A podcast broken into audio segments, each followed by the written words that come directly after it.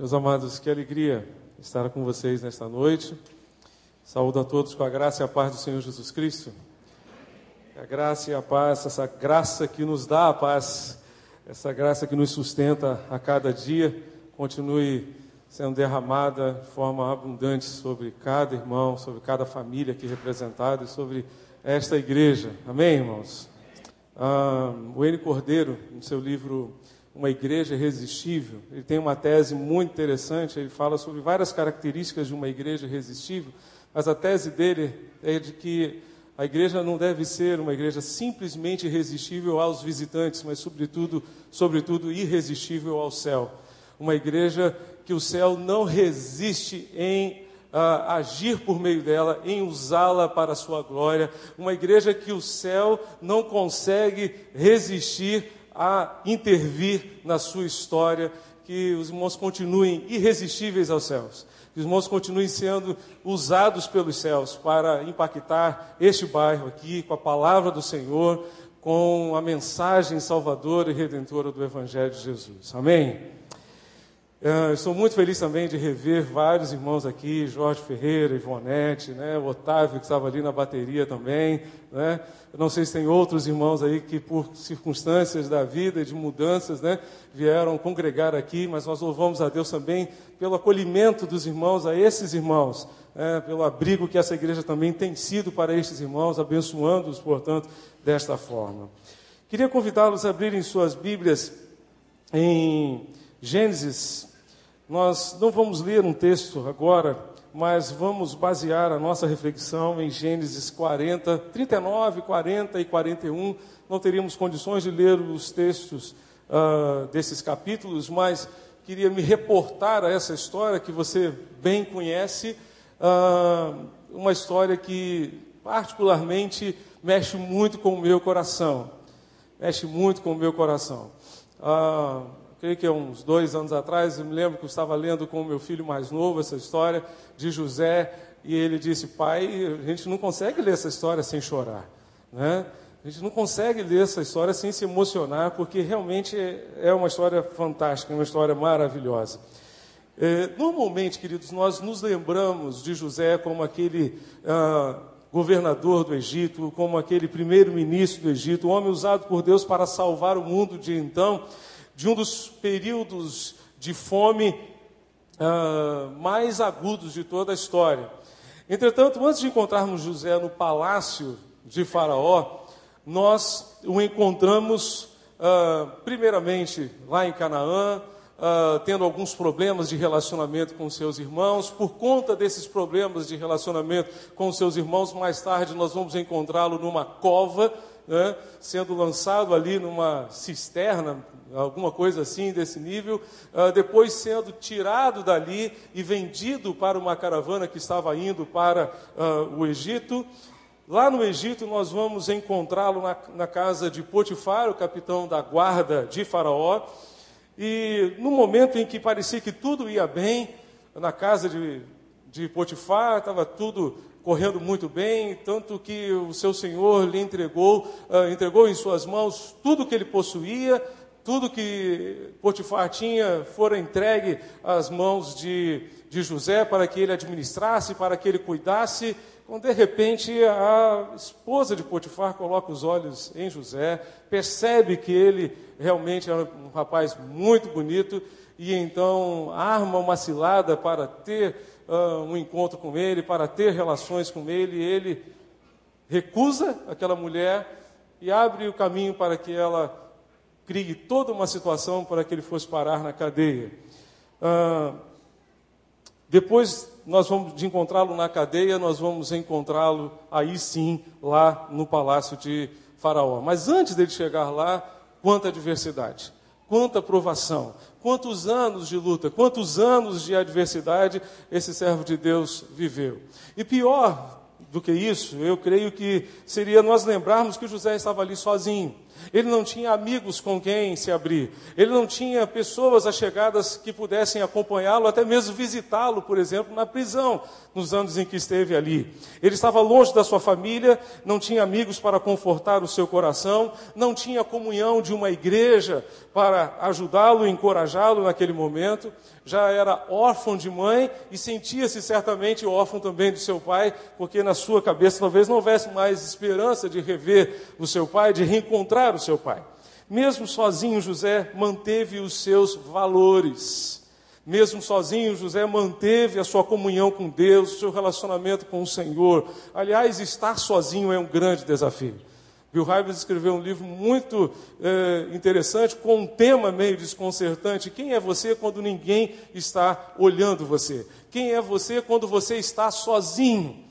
José estava ali sozinho, sem ter qualquer pessoa que o conhecesse, que conhecesse os seus valores, os preceitos que conduziram a sua vida até então. Ele estava ali sozinho vivendo num país idólatra que adorava diversos deuses, vivendo numa sociedade completamente diferente da que ele fora criado lá em Canaã, uma realidade completamente diferente. Nós vamos encontrar José então buscando a Deus, mantendo o seu relacionamento com Deus, a sua comunhão com o Senhor. E esse relacionamento com Deus, queridos, fez grande diferença na sua vida e fez grande diferença naqueles dias de adversidade que ele viveu ali no Egito. Nesses dias de adversidade, eu queria encorajar os irmãos a aprendermos algumas lições com Deus. Eu não sei qual é a sua história de vida hoje. Né? Eu não sei como foi que você chegou a este templo nesta noite. Mas você pode estar vivendo dias de adversidade uh, como José viveu e eu gostaria de encorajar você a aprender algumas lições com José, não comigo, mas com José, com esse texto da palavra do Senhor. Eu creio que nós aprendemos com essa história que Deus está sempre conosco. Apesar das aflições, apesar das adversidades, Deus está sempre conosco. Amém, meus irmãos? O texto vai nos ensinar que Deus era com José. Deus estava com José em todo o tempo. Charles Swindoll faz uma observação muito interessante que no momento como esse que José viveu, normalmente nós perguntamos: onde está Deus? Quando nós lemos a história de José e vemos o que é que ele passou, tudo que ele viveu, talvez a gente faça a mesma pergunta: onde é que estava Deus na vida de José? Ele diz que nós podemos ver Deus com muita facilidade nas coisas boas. Podemos até mesmo vê-lo nas coisas duvidosas. Mas onde está Deus quando tudo é injusto ou parece ser injusto? Onde está Deus quando a experiência da prisão ocorre? Quando o silêncio do céu nos alcança? Será que o silêncio do céu, será que a falta aparente de uma intervenção de Deus significa que Deus nos deixou, que Deus nos abandonou? Certamente nós não somos deixados à deriva pela nossa imaginação. José, lá na casa de Potifar, vai ao capítulo 39, verso 2. Capítulo 39, verso 2 nos diz que o Senhor era com José. O Senhor era com José. No capítulo 39, ainda 21, verso 21, vai nos dizer: O Senhor, porém, era com José e lhe foi benigno. Agora ele já estava na prisão. Já estava na prisão. Era ali que Deus estava. Onde estava Deus? Deus estava ali. Deus estava ali no Egito. Deus estava ali na casa de Potifar. Deus estava ali naquela prisão. Depois esteve com ele ali no palácio de Faraó. Era ali que ele estava, bem ali. Ele jamais foi embora, jamais partiu. Ele era com José e certamente é com você. Está com você. Salmo 46 é um salmo que fala muito ao meu coração. Você se lembra comigo? Pode recitar comigo? Deus é o nosso refúgio e fortaleza, socorro, bem presente na angústia, nas tribulações, ou na hora de aflição, pelo que não temeremos, ainda que a terra se mude, ainda que os montes se projetem para o meio dos mares, ainda que coisas absurdas aconteçam, ainda que coisas que fujam à nossa expectativa, ou fujam à nossa compreensão, o nosso entendimento aconteçam, não temeremos, porque Deus é o nosso refúgio, é a nossa fortaleza. E se o Senhor promete ser o nosso refúgio, Ele cumpre, Ele é fiel em cumprir cada uma das suas promessas. Embora estivesse longe da sua família, José estava perto de Deus e Deus estava com ele. Como isso conforta o nosso coração? Podemos ter a convicção de que, mesmo nos momentos mais difíceis da vida, não estamos sós. O Senhor está conosco, Ele não nos abandona. Você consegue lembrar-se comigo daquele momento em que os discípulos estavam atravessando o mar da Galileia? Era uh, já por volta assim uh, de três, quatro horas da manhã, uma escuridão né, tremenda e o mar sendo, uh, o barco sendo agitado pela pelas ondas, pelo vento, pela tempestade que caía. Jesus simplesmente foi ao encontro dos discípulos. Diz o texto de Mateus 14 que Jesus foi ter com eles. Jesus foi ter com eles naquele momento de escuridão, naquele momento de trevas, naquele momento de adversidade. O Senhor foi ter com eles, porque o Senhor está sempre junto a nós.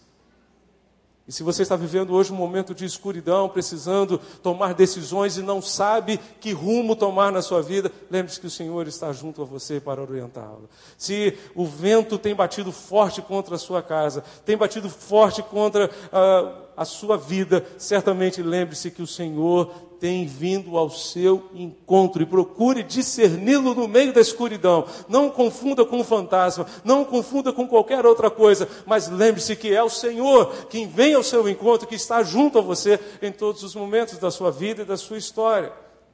Vale a pena lembrar, queridos, que a presença de Deus na vida de José fora percebida pelas pessoas que estavam ao seu redor. Potifar percebeu que Deus era com ele. Faraó mais tarde percebeu que o Espírito de Deus estava sobre aquele moço. Quando José interpretou os seus sonhos, ele disse: Onde poderíamos encontrar alguém como esse homem, em quem há o Espírito de Deus, em quem Deus está presente? As pessoas ao nosso redor estão percebendo que Deus está conosco. Há um grande desafio para nós fazermos com que as pessoas percebam a presença de Deus na nossa vida, especialmente nos momentos de aflição, nos momentos de sofrimento. Isso vai depender da maneira pela qual nós reagimos ao sofrimento, a maneira pela qual nós enfrentamos o sofrimento. O sofrimento. Aliás, uh, sabemos que o nosso relacionamento com Deus é muito mais evidente pelas nossas reações do que pelas nossas ações. As nossas ações podem ser pensadas, planejadas, arquitetadas, mas as nossas reações normalmente nos pegam de surpresa. E são essas reações que revelam a nossa intimidade com Deus, ou não. Que revelam o relacionamento, ou a profundidade, o nível de relacionamento que nós temos tido com Deus. Se nós vivermos realmente em comunhão com o Senhor, certamente nós reagiremos ao sofrimento de uma maneira tal que as pessoas ao nosso redor perceberão a presença de Deus em nós. Essas pessoas até mesmo vão questionar como é que a pessoa pode estar sofrendo o que está sofrendo e pode ter paz, pode ter resignação, pode ter esperança, pode enfrentar o sofrimento desse jeito. Só pode ser Deus que está com ele, só pode ser Deus que está com ela. Que Deus nos abençoe de tal maneira que as pessoas ao nosso redor percebam a Sua presença junto a nós. Amém, irmãos? Deus está conosco, querido, não se esqueça disso. Não se esqueça que a presença de Deus junto a você não depende do seu sentimento. Como nós gostamos de momentos como esse, né? Em que nós adoramos a Deus, nós sentimos a presença de Deus, o calor do Senhor de uma forma tão, pre tão preciosa, tão gostosa, né? Mas se nós não sentíssemos, Deus aqui estaria também, querido presença de Deus não depende do seu sofrimento, do seu sentimento, se está tudo bem, se está tudo mal. Deus está com você, a sua presença nos cerca, nos envolve o tempo todo, diz o Salmo 139. Estamos cercados, abrigados pelo Senhor o tempo todo. Vamos tomar isso como de posse realmente para a nossa vida. Tomar posse disso para a nossa vida o tempo todo. Segundo lugar, querido, nós precisamos, nos dias de adversidade, aprender também que, ainda que sejamos esquecidos pelos homens, somos sempre lembrados por Deus. Deus não se esquece de nós. Deus não se esquece de nós. Lá no capítulo 40, versos 2 e 3, diz o texto que indignou-se Faraó contra os seus dois oficiais, o copeiro-chefe e o padeiro-chefe e mandou detê-los na casa do comandante da guarda, no cárcere onde José estava preso. Bem, você talvez tenha, consiga se lembrar dessa história, né? José estava lá na prisão e de repente ele recebe dois novos companheiros. Simplesmente o padeiro né, do palácio, o padeiro-chefe do palácio e o copeiro-chefe do palácio. Tá? Especialmente o copeiro devia ser uma pessoa que usufruía, que desfrutava de uma certa intimidade com o rei, porque ele servia ao rei. Ele tinha a responsabilidade, inclusive, de provar a bebida antes do rei, porque se houvesse algum dano ali naquela bebida, algum problema ali, ele sofreria o dano e não o rei. Então, certamente ele usufruía de uma certa intimidade. Você se lembra de Neemias, que antes de ser governador de, uh, de Judá, antes fora uh, copeiro também do rei. E certamente usufruía de uma certa intimidade ali com aquele rei. Esses dois homens foram parar na prisão. Belo dia, os dois acordam tristes, angustiados, né, mal-humorados, porque haviam sonhado, haviam tido um sonho aquela noite. Ambos haviam sonhado naquela mesma noite. E eles não sabiam o que fazer. E José então resolveu interpretar os sonhos daqueles dois homens e como José interpretou, de fato aconteceu. Três dias depois, o copeiro foi restituído ao seu cargo e o padeiro morreu enforcado, né? foi penalizado. Bem, nós encontramos aqui, queridos, que naquele momento em que o copeiro sai da prisão, José vira para ele e diz assim: Olha, por favor, lembre-se de mim. Quando você voltar para o palácio, por favor, lembre-se de mim. Porque eu não conheço ninguém aqui, eu não tenho familiar nenhum aqui, não conheço ninguém aqui nessa terra, nesse país. Eu estou preso aqui de uma forma injusta. Né? Eu não fiz nada para estar aqui nessa prisão, fui vendido pelos meus irmãos e tal. Por favor, lembre-se de mim. Lembre-se de mim. O copeiro lembrou-se de José? Só se lembrou de José dois anos depois. Só se lembrou de José dois anos depois. Eu queria lembrar a você que Deus não se esqueceu de você. Embora você tenha, até mesmo se sinta esquecido pelos homens, se sinta esquecido pelas pessoas, Deus não se esqueceu de você. Deus não se esqueceu de você. Eu fico a pensar em José naqueles dois anos na prisão. Certamente não foram poucas as vezes em que pensou que iria mofar naquela prisão, que jamais sairia dali, mas de repente a sua esperança se renovou quando ele viu aquele homem que trabalhava junto ao Faraó, que servia ao Faraó, que de repente poderia fazer alguma coisa por ele. Um homem que trabalhava ali junto no palácio de Faraó. Ele deve ter depositado a sua esperança na capacidade de influência daquele copeiro. Ele disse: agora realmente a minha vida vai ser resolvida. Agora de fato eu vou sair daqui. Quantos de nós, talvez em algum momento da vida, não depositamos a nossa esperança em alguém? Em alguém. Diante da desilusão, o Charles Mino vai nos dizer que nós temos duas escolhas. Podemos ficar desiludidos e amargos, ou ver a dificuldade como uma plataforma para pôr a nossa esperança e a nossa confiança no Deus vivo que nunca se esquece de nós. A desilusão, a desilusão é uma ladeira perigosa e escorregadia, diz ele. Primeiro nos desiludimos com o nosso semelhante, em pouco tempo não confiamos em ninguém, nem mesmo em Deus. A causa da desilusão é por a nossa esperança, a nossa confiança nas pessoas, por ah, as pessoas, às vezes, num pedestal, concentrar-se nelas, sentir confiança nelas. Essa pessoa pode ser um cônjuge, pode ser um amigo, pode ser um sócio dos negócios, pode ser uma pessoa qualquer. A Bíblia nos diz que maldito o homem que confia no homem, mas bendito é o homem que confia no Senhor e que faz do Senhor a sua esperança. É nesse Deus que não se esquece de nós que nós devemos confiar. Esse Deus que lembrou-se de Noé quase um ano, ou até mesmo um pouco mais de um ano ali dentro daquela arca, esperando realmente as águas descerem, ele deve ter dito: Deus se esqueceu de nós, essas águas não baixam momento algum, mas Deus lembrou-se de Noé ali naquela arca, Deus lembrou-se da promessa feita a Abraão, Isaac e Jacó, Deus não se esquece de nós. Deus não se esqueceu de você, por mais que você até não acredite nisso, mas Ele não se esqueceu de você.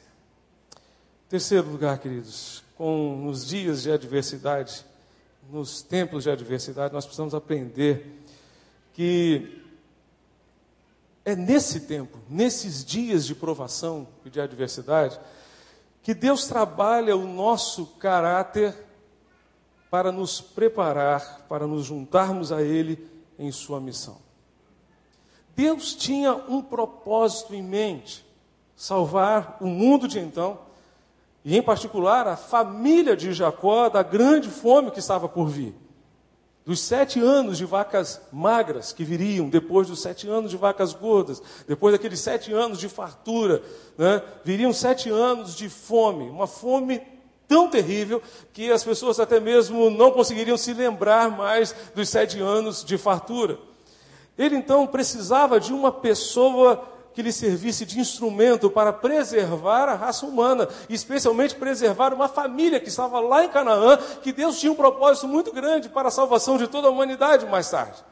E ele então escolheu José, mas José não estava preparado para isso. Os anos de adversidade foram a escola de José. Aqueles anos de provação, aqueles dias de provação foram a escola de José. Esse foi o tempo em que Deus trabalhou, preparou o caráter de José para a obra que ele deveria realizar mais tarde. Eu creio que se enxergássemos os dias de adversidade, dessa maneira nós viveríamos melhor e enfrentaríamos os problemas da vida de uma maneira melhor. Avery Willis afirma que enquanto esteve na prisão, o apóstolo Paulo teve tempo para escrever as cartas às igrejas, aquelas cartas que agora compõem metade do Novo Testamento. Quando você estiver em situações difíceis, dizer, lembre-se de Paulo, lembre-se de José, Deus revelará o que deseja fazer com você quando você chegar ao momento em que Ele deseja que você chegue, porque é lá que Ele quer usá-lo na missão que Ele tem para você. Ainda que não entendamos os propósitos de Deus, precisamos descansar no fato de que servimos a um Deus que está no controle de todas essas coisas e sabe o que está fazendo. Você crê nisso? Diga amém, meu irmão. Você crê que Deus sabe o que Ele está fazendo com você? Diga amém, meu irmão. Ele age sempre com um propósito em mente, sempre com um propósito em mente. Aquele garoto de 17 anos, sonhador, lá, na, lá em Canaã, ainda não estava pronto. Aquele garoto sonhador, todo cheio de si, com, as suas, com a sua capa toda bonita e tal, aquele filhinho de papai, não estava pronto para ser um instrumento que Deus queria fazer. Deus age sempre com um propósito em mente, Ele tem um plano para a sua vida e por isso descanse e deixe Deus agir como Ele tem planejado. Rick Warren nos lembra que Deus pode transformar grandes dores em grandes ministérios. Deus pode transformar grandes dores em grandes ministérios. A dor que você sente hoje pode ser transformada por Deus num grande ministério, por meio do qual Ele usará a sua vida de forma poderosa para abençoar outras pessoas. Outras pessoas. Então, tire proveito do sofrimento. Porque toda crise é sinônimo de oportunidade para o nosso crescimento, para conhecermos a Deus de uma forma mais íntima, mais profunda e também para sermos trabalhados por Deus, para que sejamos mais preparados para sermos usados por Ele do jeito que Ele quer. Domingo passado, André Paganelli esteve pregando lá na igreja de manhã e ele fez uma menção muito interessante. Quando nós lemos normalmente Atos capítulo 9, né, naquela correria do dia a dia, muitas vezes os nossos olhos não percebem o tempo que Paulo ficou cego. O tempo em que ele caiu ali na estrada de Damasco e viu o Senhor e ficou cego naquele momento, até Ananias ir à sua casa orientado por Deus, foram três dias. Três dias. Três dias certamente cruciais na vida desse servo de Deus. Três dias em que ele não conseguia enxergar nada à sua frente, mas ele conseguia enxergar o seu coração. Ele conseguia enxergar os seus problemas, ele conseguia enxergar aquelas áreas da sua vida que precisavam ser tratadas e trabalhadas por Deus. Três dias em que Deus usou aquela escuridão para levá-lo à luz e fazer dele um instrumento de luz para conduzir muitas pessoas à luz do Senhor Jesus Cristo. Deus muitas vezes permite que nós vivenciemos momentos de escuridão, momentos de adversidade, dias de adversidade, porque Ele quer, naqueles dias ali, nos tratar para nos usar de uma forma muito mais profunda, de uma forma melhor, que vai trazer mais honra e glória ao Seu nome. Os dias de adversidade são dias que Deus permite apenas para nos tornar melhores, nunca piores. Nunca piores. Mais uma vez, nos tornaremos melhores ou piores dependendo da forma como reagirmos ao sofrimento. Paulo disse: já que o poder de Deus se aperfeiçoa na fraqueza, eu terei mais alegria, eu terei mais prazer nas aflições, nas angústias, nos problemas da vida, porque essas minhas fraquezas serão oportunidade para o poder de Cristo se manifestar na minha vida. Porque então, quando sou fraco, então é que sou forte. Jó, depois de todo o seu sofrimento, ele pôde dizer: Antes, Senhor, eu te conhecia de ouvir falar, mas agora os meus olhos te veem, agora eu te conheço de uma forma que eu não te conhecia antes. E agora eu acho que eu sou mais preparado para ser um instrumento mais útil a Ti. Em último lugar, queridos, nesses dias de adversidade, de provação, nós aprendemos também que todas as coisas ocorrem no tempo de Deus. Todas as coisas ocorrem no tempo de Deus. Nem sempre no nosso tempo. Nós vivemos ah, numa agitação muito grande, não é verdade? Você talvez tenha tido um dia muito corrido, como eu tive também hoje. Né? Um dia em que de repente você ah, não conseguiu muitas brechas na sua agenda e pela misericórdia de Deus chegou aqui, como eu cheguei também, como todos nós chegamos aqui. Nós vivemos numa vida muito corrida, muito agitada, e ao mesmo tempo estamos acostumados a resolver as coisas de uma forma rápida, estamos sendo levados pela automação a achar que a vida também está ficando automática e nós conseguimos resolver as coisas eh, na base de um clique, na base de um enter, e resolver as coisas no abrir e piscar de olhos, no estalar de dedos, mas a vida não é assim. Você e eu sabemos que a vida não é assim. Você e eu sabemos que as coisas nem sempre vão acontecer do nosso jeito e melhor, no tempo que a gente gostaria que acontecesse. Que a gente gostaria. Hernandes Dias Lopes nos diz que José ficou dois anos, poderíamos dizer assim, mofando naquela prisão. Mas por que, que ele ficou ali aquele tempo? Porque Deus não tirou antes. Por que Deus deixaria uma pessoa inocente mofar na cadeia? Porque Deus não ouviu o clamor de José quando ele queria sair daquela prisão. Sabe por que Deus não realizou o sonho de José ao tempo em que ele queria? Diz ele. Se José tivesse saído da prisão na época em que o copeiro saiu, provavelmente José seria simplesmente mais um ajudante de copeiro do palácio. José seria simplesmente um lavador de copos lá dentro do palácio. Mas porque José saiu, do palácio, saiu da prisão, no tempo de Deus, ele saiu para ser governador de todo o Egito. Dá para ter noção do que é o tempo de Deus? Então, enquanto as coisas não acontecem no seu tempo, do seu jeito, aproveite. É bem verdade que a sala de espera nem sempre é agradável. Você gosta de estar em sala de espera? Eu não gosto. Eu detesto sala de espera. Nós normalmente não gostamos muito de sala de espera. Nem sempre a sala de espera é uma sala VIP de aeroporto, que a gente fica lá esperando, né? Uh, por conta daqueles atrasos de, de avião e tal. Nem sempre as salas de espera da vida são salas VIPs. Às vezes são salas em que nós vamos em, enfrentar dores, angústias cada vez maiores. Mas se Deus nos levar para a sala de espera, nós devemos aproveitar para fazer algumas coisas. Devemos aproveitar para conhecer melhor a nós mesmos. Porque muitas vezes são nesses momentos que Deus nos permite olhar para dentro de nós mesmos e reconhecer uma série de coisas que precisam ser tratadas e trabalhadas por Deus. Se nós estivermos na sala de espera, talvez tenhamos oportunidade de conhecer também a Deus de um jeito que nós nunca conhecemos antes. Então aproveite a sala de espera, enquanto você espera que as coisas aconteçam na sua vida do jeito de Deus, da forma de Deus. Deus deixou José dois anos na prisão para tirá-lo de lá para ser governador do Egito.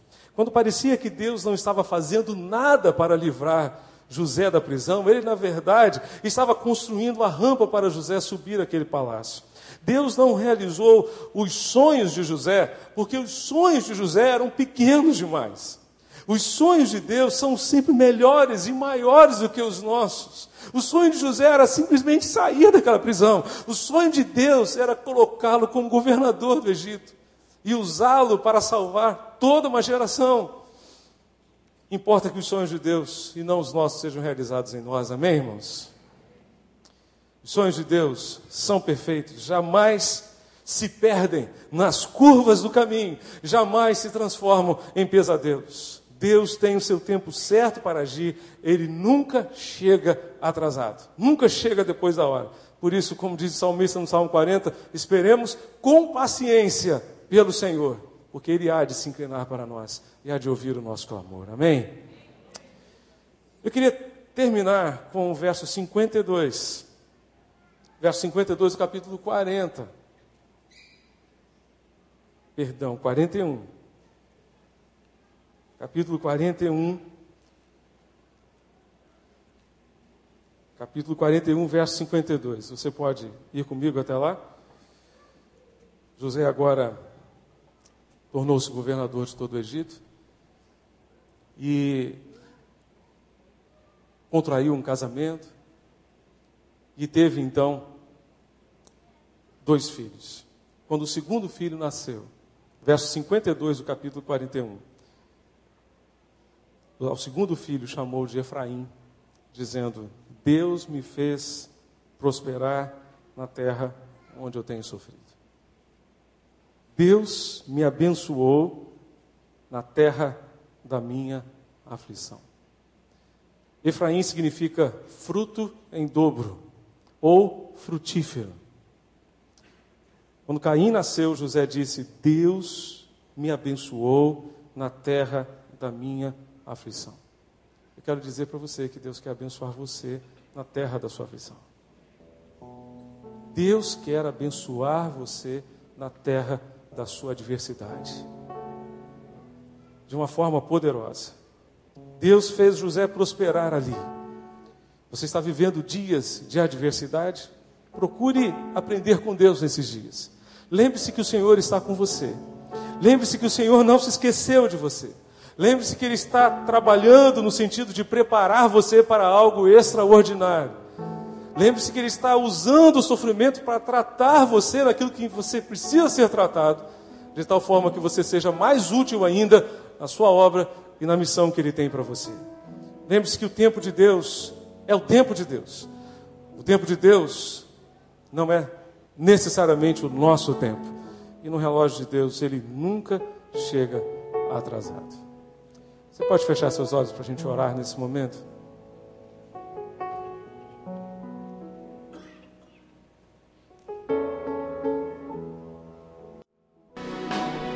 Pai querido Deus de amor, Tu que és o Deus que não se esquece de nós, Tu que és o Deus que tem o tempo certo de agir, Tu que és o Deus que nos trata em meio ao sofrimento e até mesmo por meio do sofrimento. Tu és o Deus que nos abençoa na terra da nossa aflição, nos dias das nossas aflições. Ó Deus, por isso nós te louvamos, nós te bendizemos, Pai, e nós te glorificamos. Aqui nos encontramos diante do Senhor e colocamos diante de Ti os motivos de oração trazidos pelos teus filhos aqui. Circunstâncias adversas, ó Deus, que tu conheces melhor do que eles mesmos. E tu sabes perfeitamente aquilo que eles estão vivendo. Portanto, Pai, venha ao encontro das suas necessidades e glorifica o teu nome, Pai, nestas vidas. Faz, ó Deus, a tua obra, intervém. Tu és o Deus que intervém na nossa história. Assim como tu interviste na história de José, usando, ó Deus, para a tua glória e para a salvação de uma geração. Usa os teus filhos, ó Deus, para a salvação desta geração. Transforma, Pai, suas dores em ministérios, em missão. Usa os teus filhos poderosamente para a honra e glória do teu nome. Leva-nos em paz, ó Deus, ao final deste culto, aos nossos lares, debaixo da tua proteção, e que nós gastemos o restante desta semana testemunhando de ti. Que as pessoas, ó Deus, que estiverem ao nosso redor, apesar de não estarmos num palácio, apesar de não estarmos na casa do capitão da guarda, mas que as pessoas vejam que tu estás conosco, vejam a tua presença em nossas vidas, vejam, vejam tua, tua presença, Pai, nas nossas ações, mas muito mais nas nossas reações. Que as nossas reações glorifiquem o Teu nome, Senhor, e que as pessoas percebam que a razão da nossa paz, que a razão da nossa esperança é o Senhor em nós. Ó oh Deus, continua abençoando esta igreja, Pastor Wander, sua, sua família, sua esposa, seu filho, ó oh Deus bendito, toda a sua equipe ministerial, continua sustentando os teus filhos e usando-os poderosamente para impactar, ó oh Deus, este lugar, para a honra e glória do teu nome. O nome do Senhor continue sendo exaltado e glorificado neste lugar. É o que nós te pedimos e te rogamos, Pai, em nome de Jesus. Amém, Senhor, e amém. Deus abençoe, queridos.